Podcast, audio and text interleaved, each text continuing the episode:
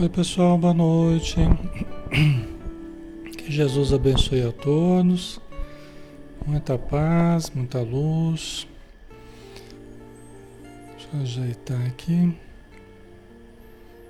Vamos só esperar que eu confirmar que o som tá bom, né? E aí a gente vai a gente vai começar, tá? Só um instantinho.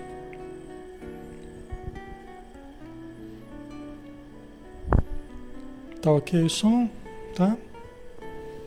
Tá certo. Tá tudo bem, né? Então tá bom. Um abração, pessoal. Obrigado pela presença de todos, tá? Pelo carinho de vocês. Vamos começar então, né? Então vamos lá, vamos fazer a nossa prece. Já estamos no nosso horário. Vamos então elevar o pensamento para preparar né, nosso ambiente.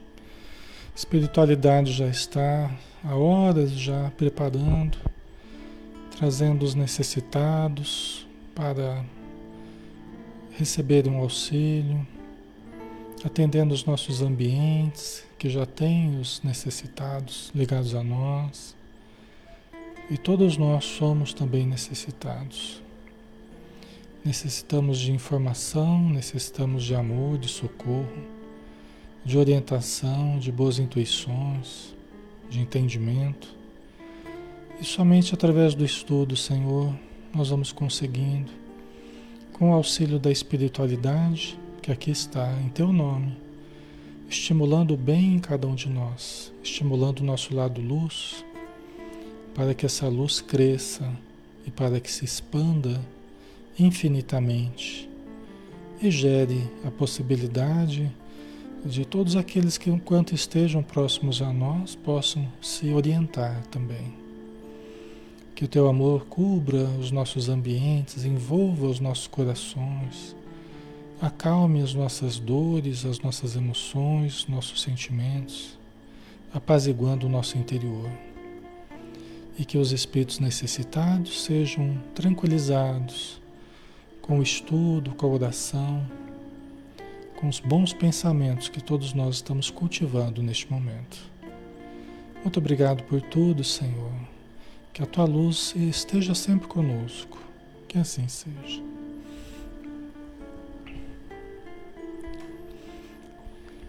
Muito bem, pessoal. Boa noite novamente. Alexandre Camargo falando aqui de Campina Grande, tá? Em nome da Sociedade Espírita Maria de Nazaré.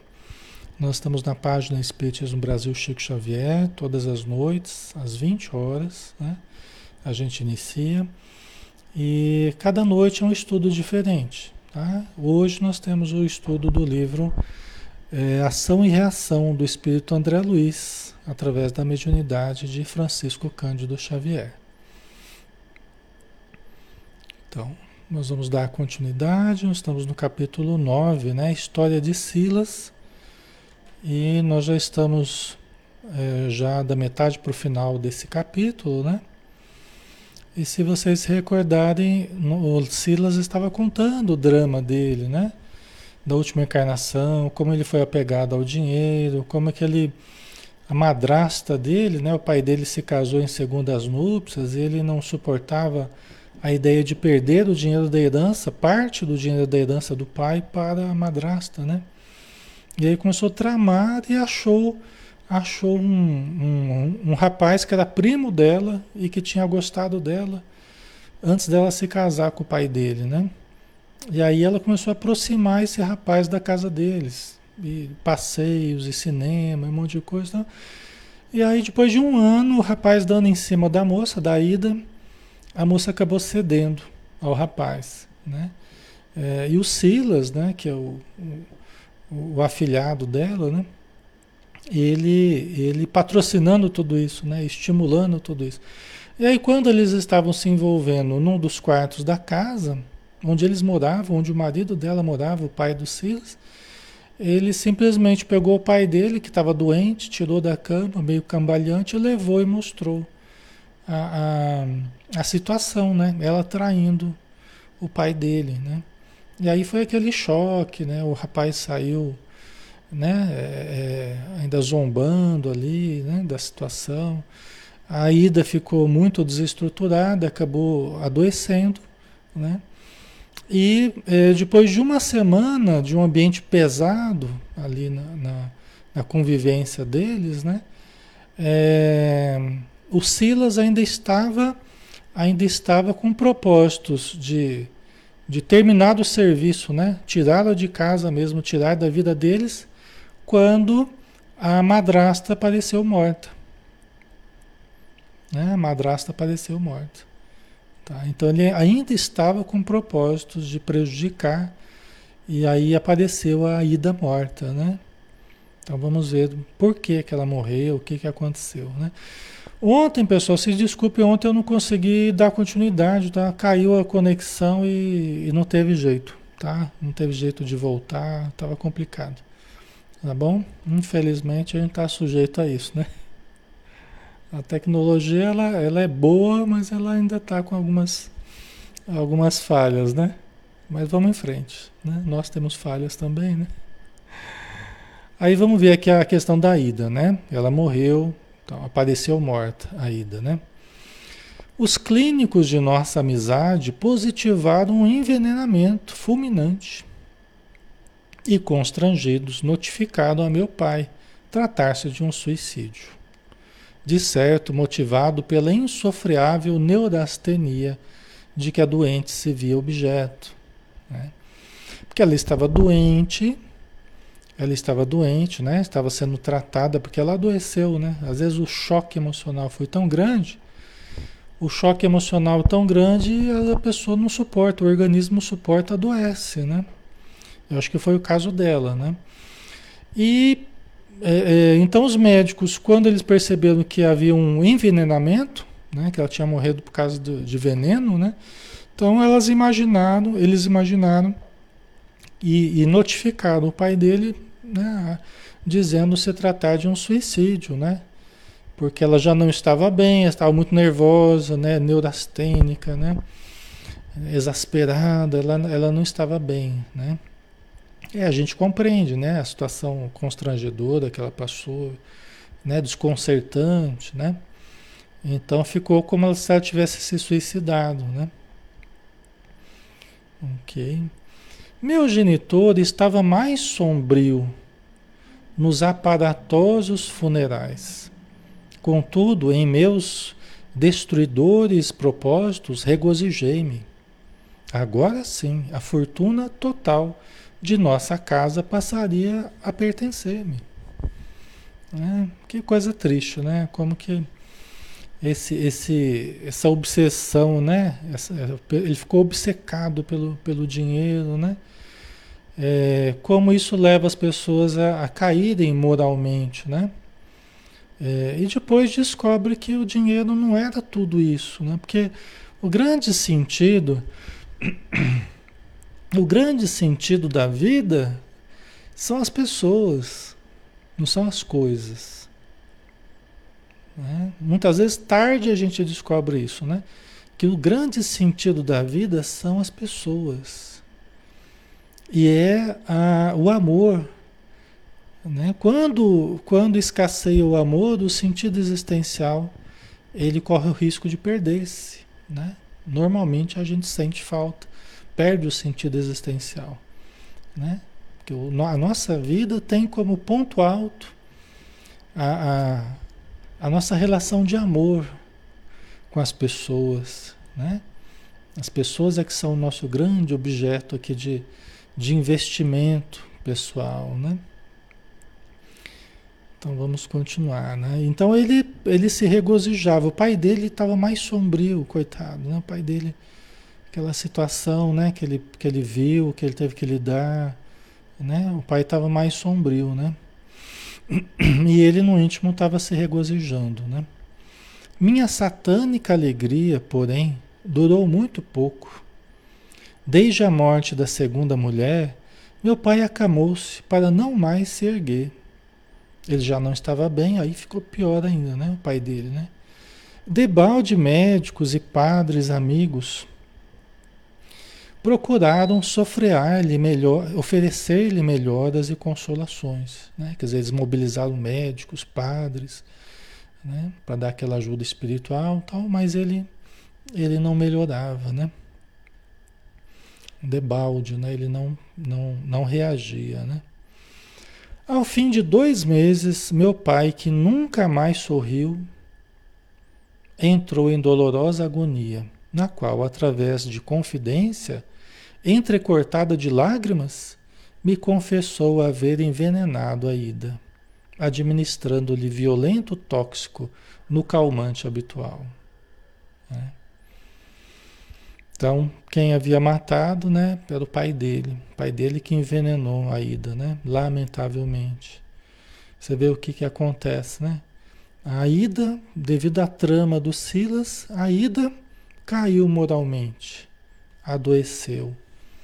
Né? O pai dele passou por esse tormento de ver a sua esposa traindo, traindo, né? E depois ainda matou a Ida. Que coisa dramática, né? Lamentável, né? Mas muitos, muitos crimes passionais ocorrem. É uma das maiores causas de morte ainda hoje, pessoal. É uma das maiores causas de morte ainda hoje são os crimes passionais. Os crimes da paixão, né? da traição, do, tudo que envolve a questão dos relacionamentos, né? Então é um problema dos mais importantes ainda, né? A gente pega os livros espíritas, a gente pega os romances espíritas, muito bons, né? Romances muito, muito interessantes, muito construtivos, né? A gente pega a grande maioria deles, o assunto central, o que, que é? Paixão. Os problemas da paixão, os problemas dos relacionamentos. Vocês perceberam? Eu acho que tem a questão do poder também ali, né? Participando, a questão do dinheiro também, né? Tem, tem várias questões ali que são os problemas humanos, né? Mas geralmente esses romances que a gente lê, o, o, a história ali geralmente é em torno de paixões. Né? É, é um dos grandes problemas, se não for o maior, que a gente tem né? Na, na, na, nossa vida espiritual, nas várias encarnações que a gente já viveu, né? Então, a importância que a gente deve dar para a questão afetiva, né? A importância que a gente deve dar à questão afetiva. Tem até uma lição de Emmanuel, muito bonita, uma mensagem, chama lesões afetivas, né? Para a gente não, a gente não é, não gerar, não despertar afeições que a gente não possa levar adiante, né? Tem gente que trata essa questão de uma forma muito descuidada, né? É, é, então, assim, é um alerta, né, que Emmanuel nos, nos faz, assim, bem bonita essa lição. Se vocês puderem ler uma hora aí, vocês vão gostar. Lesões afetivas, né? Então, o pai dele havia envenenado a Ida, né? E aí, quando a gente comete um crime assim, é, a gente cai, né? A gente cai moralmente, a gente cai vibratoriamente. Por isso que o pai dele não mais sorriu, estava mais sombrio do que antes. Porque, pessoal, quando a gente sofre, quando a gente sofre uma agressão, quando a gente sofre uma trama, quando a gente sofre uma ação negativa de alguém, se nós estamos em paz com a nossa consciência, tudo bem. A gente sofre, a gente sente tristeza, a gente sente angústia, a gente passa por momentos difíceis, mas nós temos dentro de nós, nós temos ali um degrau ali que nos sustenta, nós temos um, o amparo ali que é da nossa consciência. No caso, consciência tranquila, né? Entendeu? Então a gente sofre, se a gente não se revoltar, se a gente não passar a odiar, aí a gente fica ali naquele patamar. Porque nós sofremos uma ação lesiva. E quando nós sofremos uma ação lesiva, é, nós podemos sofrer, mas nós também emitimos ondas específicas que atraem os bons espíritos em nosso socorro.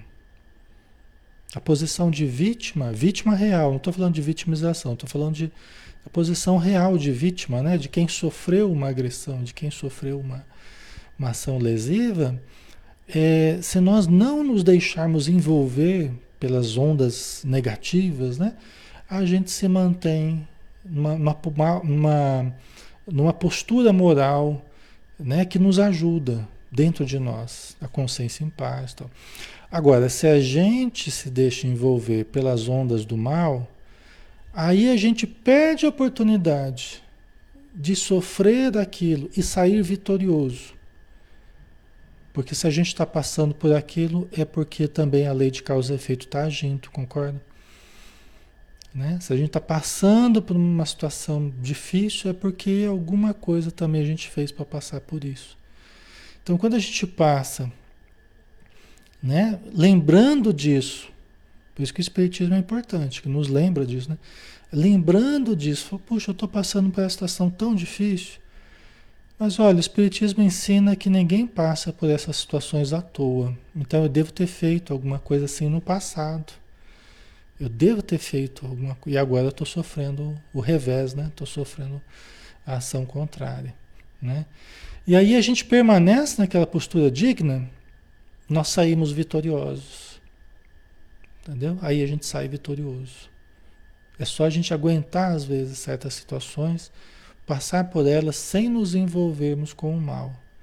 Né? No caso do pai dele, infelizmente, ele saiu da posição de vítima porque ele estava sendo vítima de uma trama, né? Ele não estava sendo autor, ele estava na condição de vítima, né? Estava sendo traído, estava sendo enganado, estava, tava, né? Mas ele saiu dessa condição, infelizmente, e passou à condição de agressor, né? Isso foi uma coisa muito triste porque ele acabou também se comprometendo com a, com a justiça divina. Né? Tá. É infinitamente melhor a posição de vítima, não de vitimização, mas de nós não sermos o causador de um mal. É preferível a gente sofrer o um mal do que causar um mal a alguém. Né? Infinitamente melhor a gente sofrer um mal do que a gente causar um mal a alguém. Sofrer um prejuízo, um dano, do que a gente gerar prejuízos ou danos a alguém. Né? Mas é difícil. E aqui a gente não está julgando porque qualquer um de nós pode cair numa situação assim, né? No, isso, no entanto, assegurou-me vencido. Né? Impunha-lhe também a morte, de vez que não conseguia perdoar, per, perdoar a si mesmo.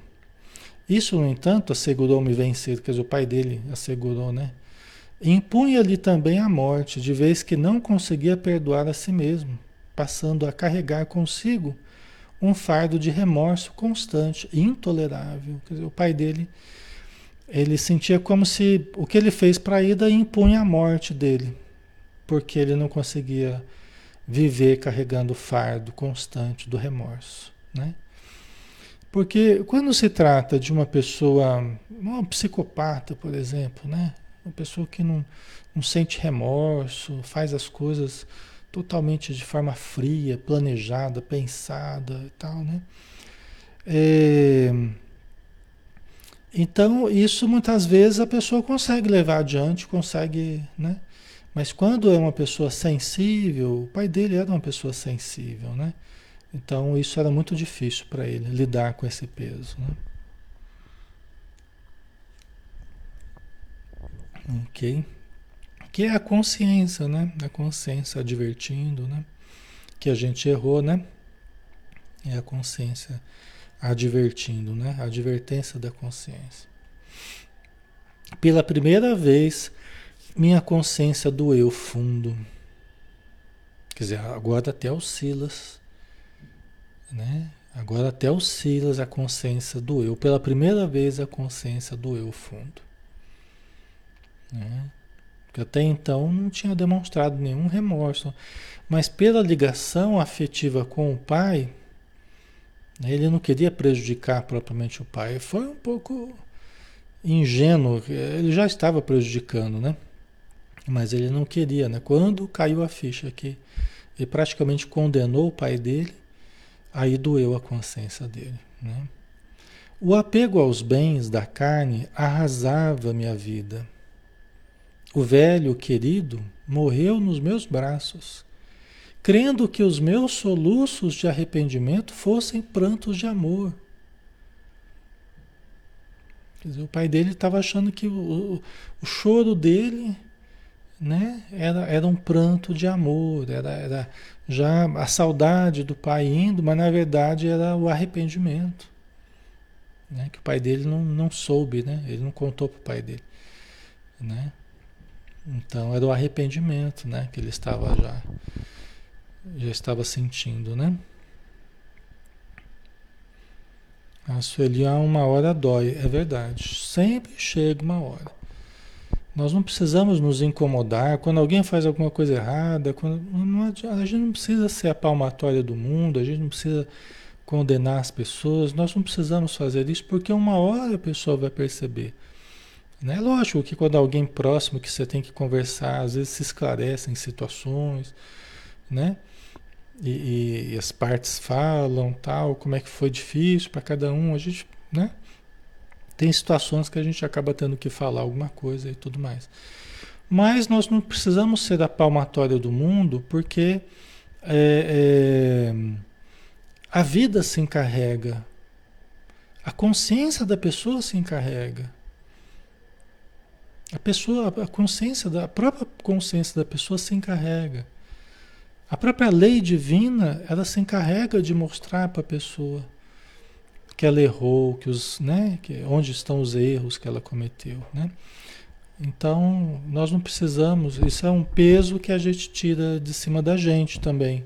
Você vê quanta coisa que a gente vai tirando de cima da gente, que a gente às vezes comprava, né? A gente comprava certas situações e a gente queria condenar e queria, né? Mas tem muita coisa que não precisa fazer nada né? Porque a pessoa já é infeliz por si mesma, por ter caído, por ter errado, né? A pessoa, o próprio erro já é a, a, o sofrimento da pessoa, né? E se a pessoa ainda não despertou para os erros, não despertou a consciência, uma hora vai despertar, né? Então não precisa que nós sejamos a, a, a quem vai condenar, né? Jesus deu exemplo nesse sentido, né? proferir palavras de condenação, palavras de, né, de, de desdém, de, nós não precisamos nos contaminar com isso. Né? Nós não precisamos. Sejam os grandes criminosos da história, sejam os, os pequenos crimes, os pequenos erros, né? tudo isso. É, cada pessoa vai ter que dar conta de si, vai ter que dar conta do, dos seus atos, né? Então, não precisamos nos nos revoltar, nos indignar, aquela coisa toda, né? Ok, pessoal? Mas não obstante, né? Como vocês estão falando, né? A traição é muito dolorosa, principalmente de pessoas que amamos, né? Mas temos que superar, seguir em frente, né? O, o Mones, Mones colocou, né? Mones Aparecida colocou, né? É verdade, são sofrimentos e os sofrimentos, eles, eles, nós sabemos, né? Que eles são os efeitos de ações passadas, né? Lembra que a gente falava no estudo da Joana de Anjos, né? Que essas questões morais, a lei acaba nos, nos colocando situações exatamente aquilo que nós fizemos. Né? Vocês lembram que a gente, no ser consciente, a gente conversava sobre isso, né? Algumas semanas atrás, né? Situações idênticas àquelas que a gente gerou para os outros, a gente acaba passando. E é o que a gente vê mesmo na, na obra do André Luiz, é o que a gente vê. Às vezes tem certas coisas que parece até matematicamente, assim. Parece que mudou o século, mas a pessoa colheu exatamente aquilo que ela tinha feito para, o, para alguém, né? A lei parece que era uma coisa meio matemática, assim, até né, que impõe até um respeito da gente, assim, caramba, né, como que a lei divina ela é perfeita, né? Como que e isso que deve gerar mesmo, né? Porque a gente, opa, deve gerar um respeito, um, um cuidado para com a lei, né? Para que a gente não se comprometa, né, com o mal, né? Deixando-lhe o corpo fatigado na terra fria, tornei a nossa casa solarenga sentindo-me o mais infortunado dos seres. Perdeu o sentido existencial. Né? Acabou a graça. Por quê? Porque a graça eram as pessoas. Eram os vínculos afetivos. Mesmo aquela pessoa que você tem alguma dificuldade, mas a, a própria convivência ali ainda era uma coisa, de certo modo, que preenchia a minha vida. Né? E aí quando você larga tudo, abandona tudo, e, né? quando você, nessa situação do Silas aqui, aí, né? aí fica aquele vazio. Né? Então ele se sentiu mais infortunado dos seres. O ouro integral do mundo não me garantia, não me garantiria agora o mais leve consolo. Agora o dinheiro já não valia mais nada para ele. O dinheiro já perdeu todo o significado para ele. Entendeu? Aí que aí que está a questão, né? O que traz o sentido é o contato com o self, é o contato com o amor, é o contato com a verdade, né? Não a mentira, não a traição, não né? o ódio, não a ambição desmedida, né? mas é o contato com a alegria profunda, a consciência em paz, né? o amor, a verdade, é isso tudo que nos traz o sentido existencial, o prazer de nos sentirmos alguém bom, né? Alguém bom, assim que eu digo, assim, alguém que está fazendo, está tendo boas intenções perante a vida, está procurando fazer o bem e não se sentir alguém mal que está cometendo maldades. É ruim quando a gente se sente uma pessoa má. É ruim quando a gente se sente uma pessoa má, né? Então, nem todo o ouro do mundo, nem tudo material não vai não vai preencher agora, né? Certo, pessoal? Embora, logicamente, nós não estamos falando mal do dinheiro, né? Quem está chegando a primeira vez aí, está conhecendo, nós não estamos aqui falando mal do... O Espiritismo não fala mal do dinheiro, né? E, e, mesmo Jesus, a questão não é o dinheiro em si, a questão é o nosso apego demasiado ao dinheiro. O dinheiro é uma maravilha nas mãos de quem sabe usar, de quem tem equilíbrio né, para administrar. Tal. O dinheiro é uma benção, é energia divina percorrendo as nossas vidas, trazendo alimento, trazendo remédio, trazendo melhorias, né? Então, estudo e tudo mais, né? Então, aqui não é nenhuma crítica ao dinheiro, não, tá? Achava-me sozinho e infinitamente desgraçado. Todos os recantos e pertences de nossa habitação falavam-me de crime e remorso. É como se contaminasse tudo, né? É como se contaminasse tudo. Ficou uma mancha, lembra aquelas manchas, né, que a gente falava lá, aquela cebola cortada no meio, né? Cada camada da cebola é uma encarnação que a gente já viveu, né? E muitas vezes tem algumas manchas nessas encarnações, nessas camadas aí, algumas sujeiras na cebola aí, né? Meio estragada ali em alguns pontos. São essas situações aqui. Uma delas aí é essa do Silas aí, né? Uma mancha, né? Energia pesada. Essa situação ela ficou marcada para ele como uma situação altamente negativa. Altamente de energia, de remorso, de, de emoções altamente negativas. Entendeu? É uma mancha que ele criou. Né? Por isso que a gente vem aqui para a Terra para limpar essas manchas. Então, os sofrimentos que a gente passa aqui, as lutas. Vocês entendem como é que uma pessoa, por exemplo, como Silas, como é que ele teria que passar certos sofrimentos na existência futura para ele ficar bem com a, com a cabeça dele, com a consciência dele. Não é porque Deus é maldoso, porque Deus, Deus persegue, porque. Não, Deus é vingativo, não. É porque o próprio Silas vai precisar de futuro, ele vai precisar reencarnar para reconstituir a consciência dele através do suor do mundo, através do trabalho sacrificial, através, às vezes, da miséria, ou às vezes da, do abandono afetivo, né? Onde ele vai se reconstruir intimamente. Né? Aí dá para a gente entender os problemas que a gente passa, né? Aí dá para entender, mais ou menos, Alexandre, eu estou fazendo, tô fazendo a avaliação aqui da minha vida, agora estou começando a entender um pouquinho. Não é? Porque a gente começa a entender o porquê de certas coisas na minha vida atual. Por que, que eu tenho passado certos problemas difíceis nessa existência? Se a gente for voltar lá, nós vamos ver situações embaraçosas aí, situações difíceis tá? Então melhor não voltar, fica só na dedução mesmo, né? Fica só na dedução, a gente vai deduzindo algumas coisas, né? Mas só deduz e olho na frente, né? Vamos olhar para frente, vamos fazer o bem, que é o jeito da gente resolver as questões do passado.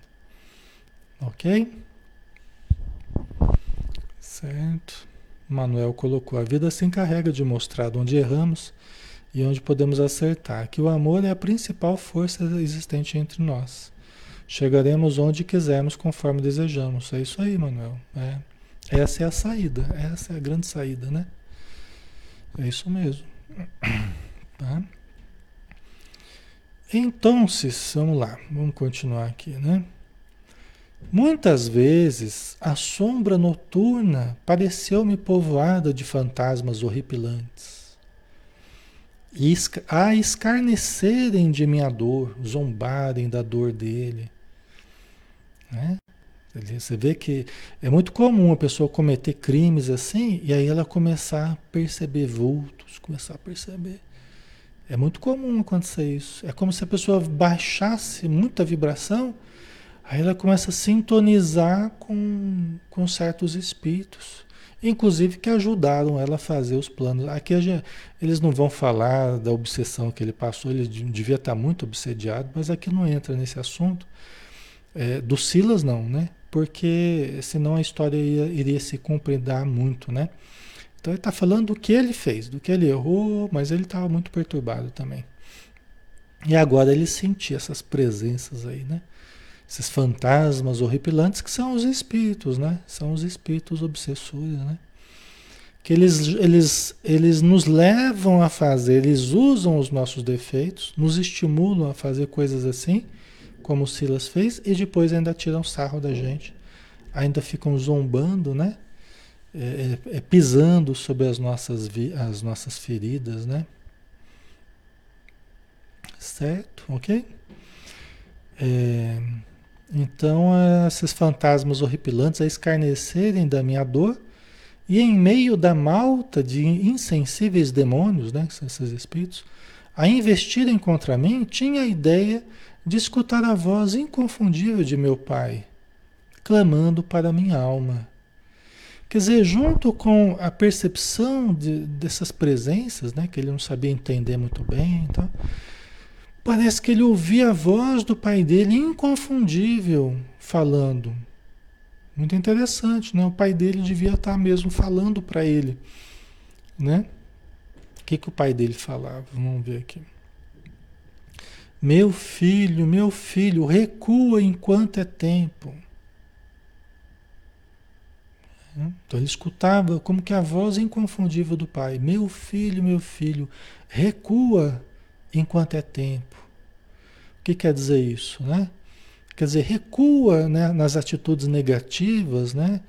É, recomeça a tua vida de uma outra forma.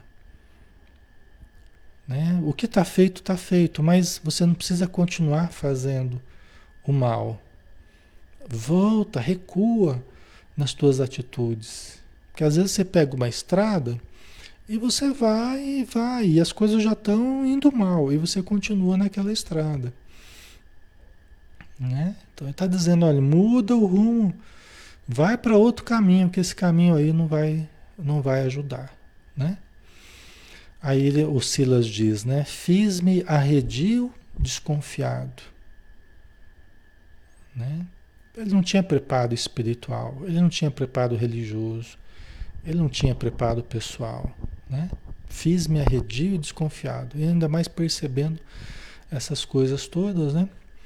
Em, pavorosa crise moral, demandei a Europa, em longa viagem de recreio.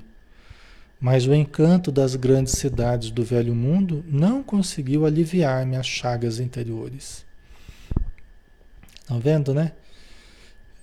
Buscou Europa, estava cheio de dinheiro, né? Podia ir para os melhores salões, hotéis e tal, mas o encanto das grandes cidades na Europa não conseguiu aliviar o seu sofrimento interior, né? Suas chagas interiores, né? Ok.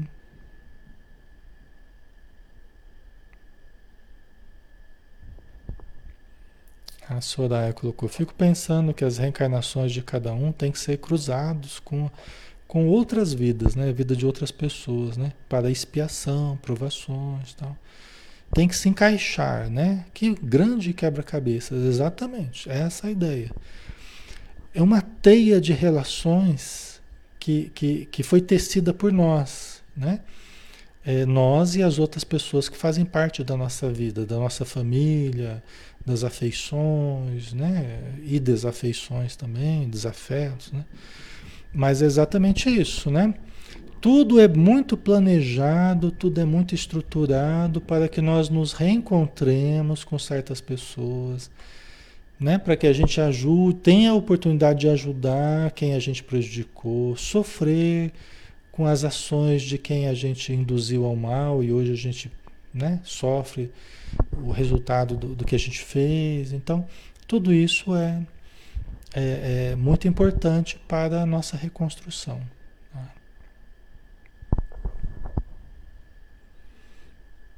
O Ailton colocou essa narrativa fulminava a mente dos dois irmãos, né? Para refletirem também o momento que estavam passando, no caso Leonel e Clarindo, exatamente. Aqui o Silas está contando para dois obsessores espirituais, o Clarindo e o Leonel.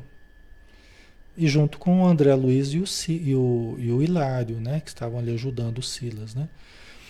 Mas é, é, o, o, o, objetivo era justamente o Clarindo e o Leonel, né? Para que eles se tocassem, né? Para que, que eles percebessem o efeito negativo de certas atitudes, né? E, e, que eles passaram, eles foram vítimas do passado, mas eles estavam se colocando na posição de algozes agora. Né? Eles foram vítimas de um assassinato, assassinato os dois, né? mas eles saíram da posição de vítima e estão na posição de algoz agora, prejudicando o, o prejudicando o Luiz, né? Que, que é do sobrinho deles, né? O, o irmão deles matou os dois, né? Ok, pessoal? Tá tudo ok aí? Eu acho que não caiu, não. Ok, né? Então vamos em frente, vamos lá. Tem muita história ainda. Uhum. Em toda parte, a refeição mais nobre amargava-me na boca. E os mais belos espetáculos artísticos deixavam-me apenas ansiedade e desolação. Né? Aí que está. Então vamos fazer uma reflexão assim, ó. Às vezes a gente não quer fazer o bem, às vezes a gente não quer fazer o bem, a gente a gente ah, não tenho tempo, não tenho tempo, eu quero aproveitar, eu quero descansar, eu quero passear, eu quero. E às vezes não tem tempo para ir numa casa espírita, para participar de um estudo, às vezes para trabalhar com a mediunidade, para aplicar um passe, para, né? Só que às vezes, o que que acontece? O que que a gente percebe, né? Não de uma forma tão drástica quanto o Silas aqui, né? Porque a situação dele é uma situação drástica porque ele matou praticamente, foi responsável por duas mortes praticamente, né? Mas não, não precisa tanto, não precisa chegar tanto. Mas às vezes a gente deixa de fazer coisas boas e fala, ah, não, eu quero aproveitar, eu vou aproveitar o tempo para fazer, para curtir. E às vezes você, com o tempo, você vai perdendo até a condição de aproveitar a sua vida. Né? Às vezes você vai perdendo. Por quê? Porque às vezes você até tem uma sensibilidade mediúnica, você tem, né? Às vezes você é meio nervoso, meio, e vai se desequilibrando. Então, às vezes, vale mais a gente investir uma parte do tempo para fazer coisas boas, e aí depois a, a parte que, que, que sobra aí é para a gente aproveitar de verdade, porque aí a gente vai curtir os passeios, a família, mas você vai com outro sentimento, você vai com outra condição, levando com você as boas energias do trabalho de caridade que você fez, do trabalho mediúnico que você participou, dos espíritos que você socorreu. Vocês entendem? Às vezes a gente quer se privar dessa coisa espiritual para curtir a parte material, só que aí você acaba nem curtindo a parte material. Por quê? Porque você vai perdendo a condição. Agora, a prática do bem faz com que a gente se sinta bem e, e, e ganhe um gosto até especial, né? Estar com a família, né? Curtir um pouco certos prazeres da vida, pelo menos você leva a consciência em paz, você leva o coração tranquilo, né? E é uma coisa que a gente percebe, né? Que, que dá um sentido gostoso para a vida, assim, né? E tudo ganha um. É, é, os momentos de lazer, eles ficam mais gostosos ainda do que, do que seriam, né? Por quê? Porque a gente está levando o nosso interior em paz, né? Tá? A gente vê aqui o Silas que nada mais, nada mais significava para ele, né? Até a refeição mais nobre, né? Mais famosa, mais cara lá, amargava na boca dele, né? Os espetáculos artísticos, tal, né? Nada disso era era estímulo para ele, né? Regressei ao Brasil, mas não tive coragem de retomar a intimidade com a nossa antiga residência. Ele não conseguiu voltar para casa dele, né? Voltou para o Brasil, mas não conseguiu ir para casa. Amparado pela afeição de velho amigo de meu genitor, aceitei-lhe o acolhimento por alguns dias, até que minha saúde orgânica me permitisse pensar numa transformação radical da, existência. Quer dizer que ele estava até querendo mudar radicalmente, ele não sabe em que sentido né, que ele estava querendo mudar, mas ele estava pensando numa, numa transformação radical da vida dele, né? E aí ele ficou na casa de alguns, alguns conhecidos até que ele se sentisse forte o suficiente para mudar a vida dele, né? Pessoas queridas, né, conhecidas que o acolheram, né, aqui no Brasil. Embalado pelo carinho familiar daquele amigo, deixei que longos meses passassem, tentando imerecida, imerecida fuga mental até que numa noite inovidável para mim, na qual a minha gastralgia se transformara num azorrague de dor, que estava com problema de estômago e o estômago estava doendo ali, né? O estômago doendo, não estava aguentando. Ele estava ainda na casa desse, dessa família conhecida dele, né? Querendo uma fuga mental que ele mesmo analisa que não era merecida porque a pessoa que faz o mal, ela, ela não tem paz, né? Enquanto ela não, não se reconstrua, né? Analise o que fez, é, né? Os erros que cometeu e comece a fazer o bem e começa... Enquanto isso, a, a mente não, não tem descanso mesmo, não tem paz, a consciência fica lá. Mas ele estava com o estômago doendo, doendo, e ele tomou um frasco de arsênico. É um veneno, né? Na adega de meu anfitrião, acreditando usar o bicarbonato de sódio que ali deixara na véspera. E o veneno expulsou-me do corpo, impondo-me sofrimentos terríveis. Já pensou? Vê que coisa, né? Acredito que isso foi tramado, né? Eu acredito que isso foi tramado. Não, não, acho que foi casual assim. Aqui não vai falar, né? Só vai falar que ele se enganou lá no, né? Pegou um, um vidro por outro e achou que era bicarbonato e era, e era veneno. Mas isso tem cara, tem jeitão, justamente daquelas vinganças, daqueles, daquelas situações, né? Que certos espíritos promovem Para o encarnado passar pelo mesmo que fez ele passar. Mas aqui não vai entrar nesse mérito, né?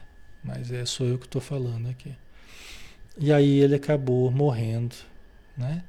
Morrendo devido ao veneno que ele tomou. Não era a intenção dele, então ele tem esse atenuante. Né? Ele não tinha a intenção de se matar. Isso é muito importante. Tá? No caso dele, que ele já tinha muita responsabilidade, ele não teria essa responsabilidade como um suicídio, porque não foi um suicídio. Tá? Ok? Qual acontecera a minha madrasta, a Ida, né? Que desencarnada em padecimentos atrozes, eu também passei pela morte em condições análogas. Né? Quer dizer, exatamente como aconteceu com a Ida, ele também acabou passando. Né? Ok. Provavelmente as influências né, levaram ele. Acontece muito esses enganos, assim, sabe? Acontece muito esses. Mas que a gente sabe que não são enganos, né? Não são essas situações, muitas vezes são tramadas, são né, proporcionadas pelos espíritos que querem né, se aproveitar, né? Criam armadilhas, né? Quando eles querem nos matar para nos torturar no plano espiritual, né? Coisa assim. Certo? Ok? É, então vamos lá, né? Já estamos quase acabando aqui o de hoje, né? E os amigos que me asilavam no templo doméstico, né, os amigos que, que acolheram ele aqui no Brasil, desconhecendo o equívoco de que eu fora vítima, admitiram sem qualquer sombra de dúvida que eu buscara no suicídio a extinção das penas morais que me castigavam a alma de moço rico e entediado da vida, segundo a versão que deram curso. É. Então, é assim, né? Porque a, a, família recebeu ele. Quem era ele? Ah, ele era um moço rico que perdeu a madrasta, perdeu o pai e tentou lidar com a situação fora do Brasil, não conseguiu, voltou, não estava bem ainda, né? Teve que receber ali o, o auxílio, né, dessa família e tal, mas não suportou seu drama moral e, e se suicidou. Faz sentido, né? Então a família acreditou que foi isso que aconteceu, né? Mas nós sabemos que não, né? Tem muita coisa por detrás disso, né?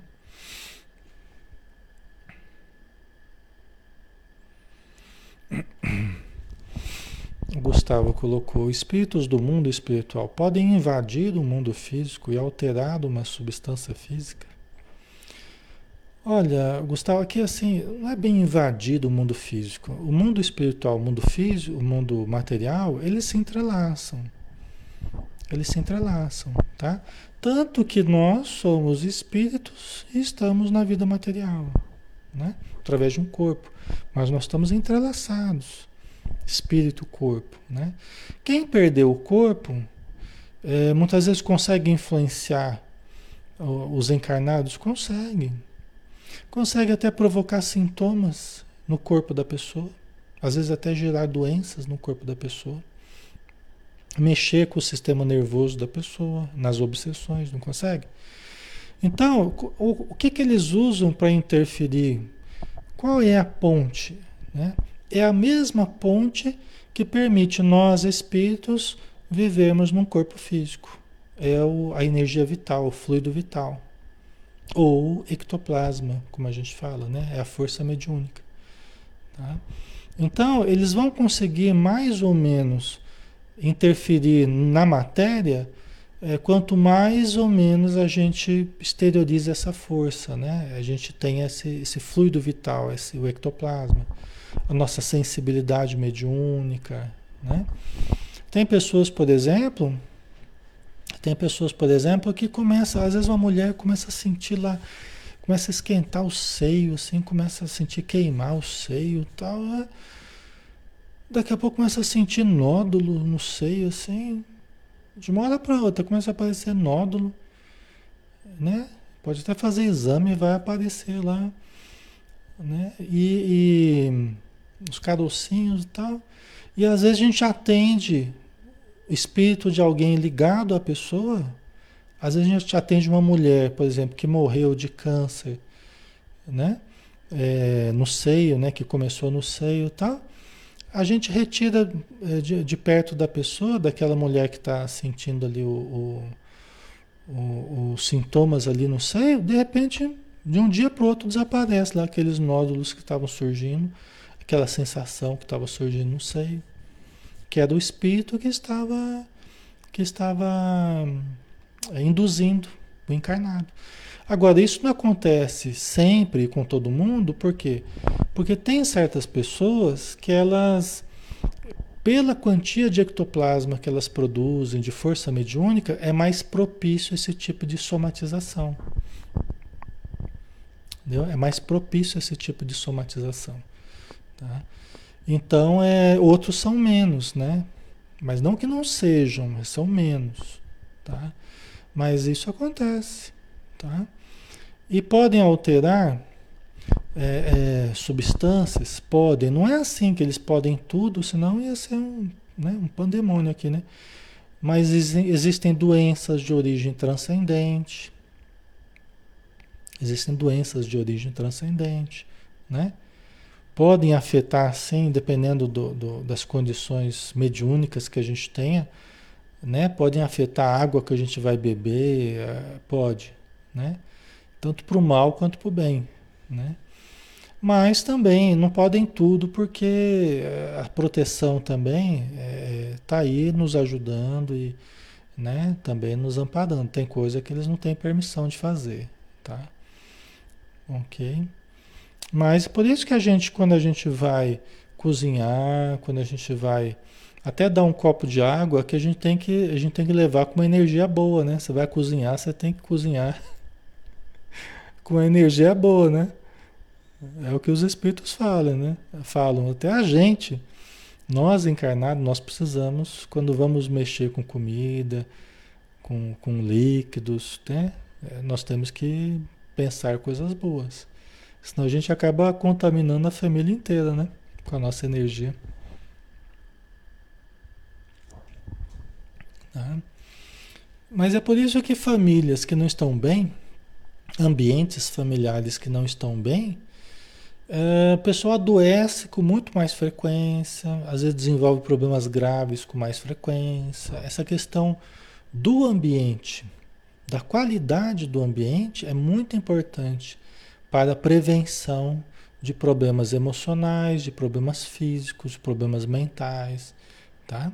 Tem uma questão importante aí.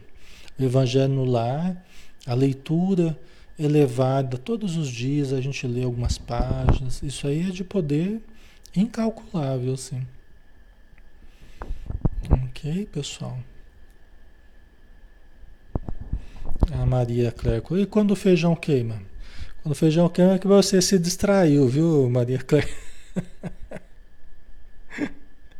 É que você ficou lá assistindo o estudo do Alexandre lá acabou esquecendo o feijão no fogo. Ai, ai. Tá certo. Às vezes acontece, né? A gente às vezes esquece das coisas. E... Então vamos lá. É... Tá, daí ele acabou morrendo, né? E o pessoal achou que era que era suicídio, né?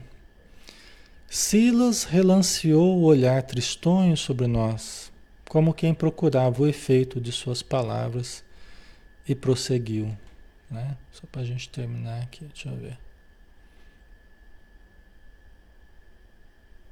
É, nós vamos dar uma paradinha aqui. Mas já estamos na hora, né? É, fica cenas dos próximos capítulos aí. Né? Vamos ver o que, que o Silas vai falar mais.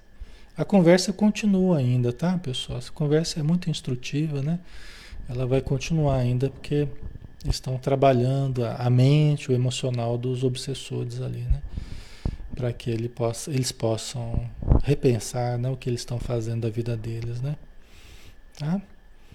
Então nós vamos finalizar aqui, né? E semana que vem a gente continua, tá? Andamos um pouquinho mais na nossa história aí. Ok? Vamos fazer nossa prece então, pessoal? Vamos para nos despedirmos, né? Então vamos agradecer aos bons espíritos, agradecer toda a equipe espiritual, que sem ela não poderíamos realizar um trabalho tão harmonioso, tão produtivo, com energias tão boas, com as pessoas que nos acompanham, vibrando também nessa frequência positiva, amorosa. Então nós te agradecemos, Senhor, e agradecemos a espiritualidade por toda a ajuda. E agradecemos também pela ajuda aos sofredores que está sendo processada através de passes, de curativos, de cirurgias, tratamentos vários não apenas aos desencarnados, mas a nós encarnados também. Que todos nós estamos recebendo esse influxo energético, harmonizando os tecidos sutis da alma, os campos energéticos do perispírito e os átomos e células, moléculas do nosso corpo físico. Tudo para que nós tenhamos as melhores condições de viver e de amar. Muito obrigado, Senhor. Que assim seja. Então terminamos, né? Mais uma noite de estudos. Novamente obrigado. Que Jesus abençoe a todos vocês. Bom descanso. E oremos, né? Antes de dormir, nos preparemos para dormir. Quem sabe a gente se encontra aí à noite, né? Para continuarmos estudando juntos, trabalhando e acordarmos amanhã com uma, uma boa sensação, né? De, de, de ter feito algo bom durante a noite, tá bom? Então, um grande abraço, pessoal. Fiquem com Deus. Até mais. Até segunda.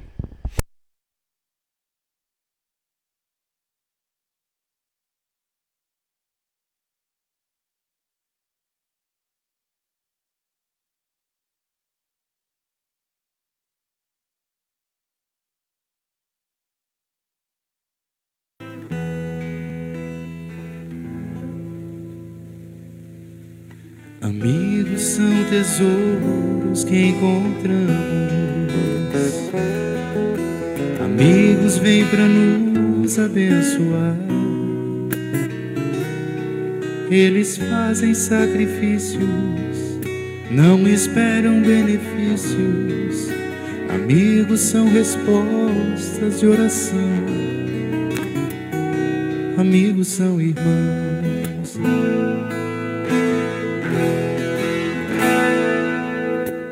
Tempo e a distância não conseguem quebrar o elo dessa união.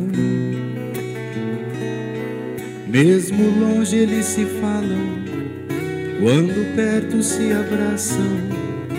O amigo massageia o coração. Amigos são irmãos.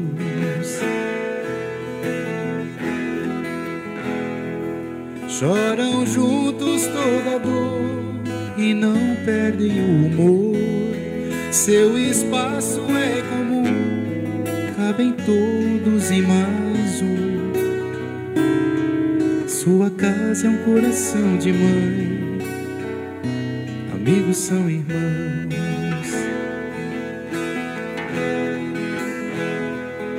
Ele fala pra ajudar se cala para escutar um sorriso, uma canção, uma lágrima no olhar.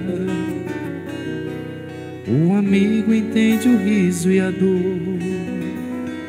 Amigos são.